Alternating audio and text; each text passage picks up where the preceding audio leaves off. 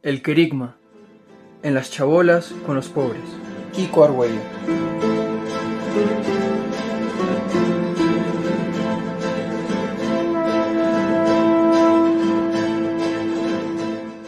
En las chabolas. Testimonio de Kiko Argüello.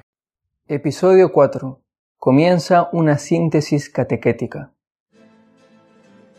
Participaba en un grupo con el que tratábamos de ayudar a los chicos que se vendían a los homosexuales, de ayudar a las prostitutas, etc.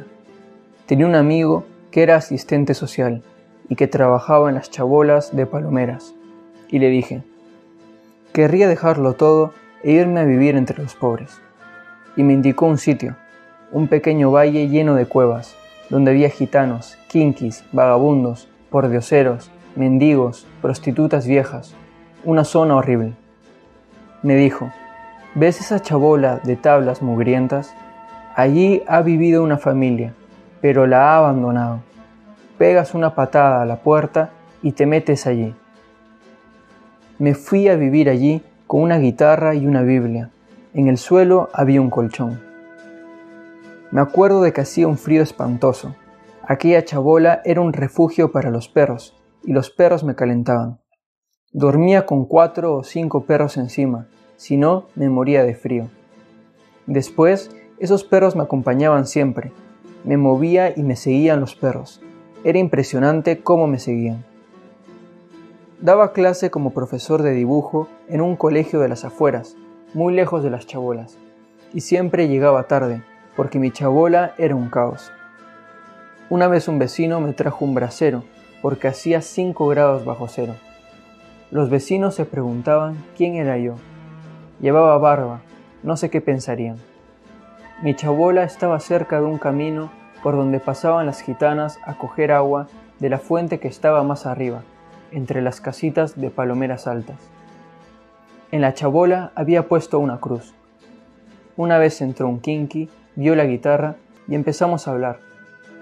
Me dijo, ¿qué dice Jesucristo de luchar con el enemigo? A aquel ambiente me llevó Dios, porque yo, sinceramente, no habría ido nunca. No fui allí ni para enseñar, aunque eran casi todos analfabetos, ni para hacer una obra social, en absoluto. Consideraba que ellos eran Jesucristo, y yo un pobre pecador que no era digno de vivir allí, en medio de ese horror del sufrimiento de los inocentes, de las víctimas de los pecados de los demás. O sea, me sentía indigno, indigno. Pero el Señor me obligó en ese ambiente a encontrar una síntesis catequética, una predicación, porque querían que les hablase de Jesucristo. A ese kinky, por ejemplo, le respondí que Cristo dice que hay que amar al enemigo. Él había estado en un correccional, se había escapado y ahora estaba casado y tenía varios hijos. Pertenecía a un clan de kinkis que como los gitanos tienen sus esquemas y sus leyes. En el correccional había aprendido a leer y escribir. Llevaba en la casa a unos religiosos y le hacían ir a misa, rezar el rosario, etc. Por eso tenía unos rudimentos religiosos. Como sabía leer, le regalé las florecillas de San Francisco. Era el cabecilla del clan. Se quedó impresionado leyendo a San Francisco y nos hicimos amigos. Se quedaba tan impresionado de lo que yo le decía sobre Jesucristo que quería que yo convirtiera a todo el clan.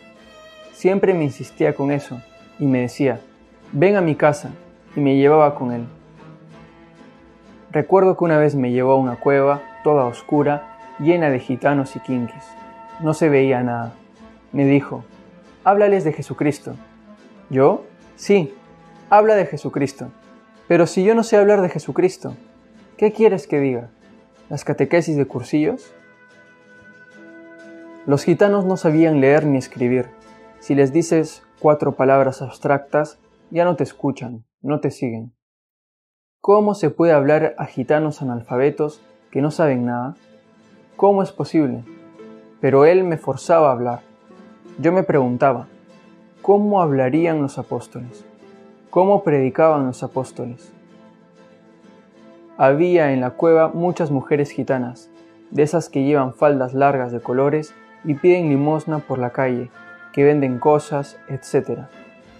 Empecé a hablar de Adán y Eva o algo así. Se levantó una mujer al fondo y me dijo, ¿Usted lo ha visto? Era la madre del jefe.